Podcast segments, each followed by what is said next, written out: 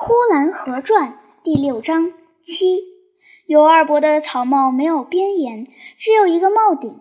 他的脸焦焦黑，他的头顶雪雪白，黑白分明的地方，就正是那草帽扣下去被切得溜起的脑盖的地方。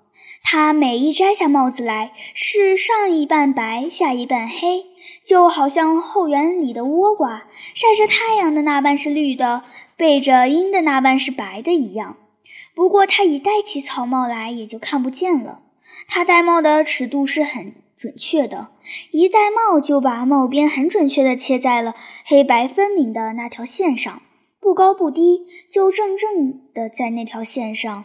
偶尔也戴得略高了一点，但是这种时候很少，不大被人注意。那就是草帽与脑盖之间，好像镶了一堂窄窄的白边似的，有那么一堂白线。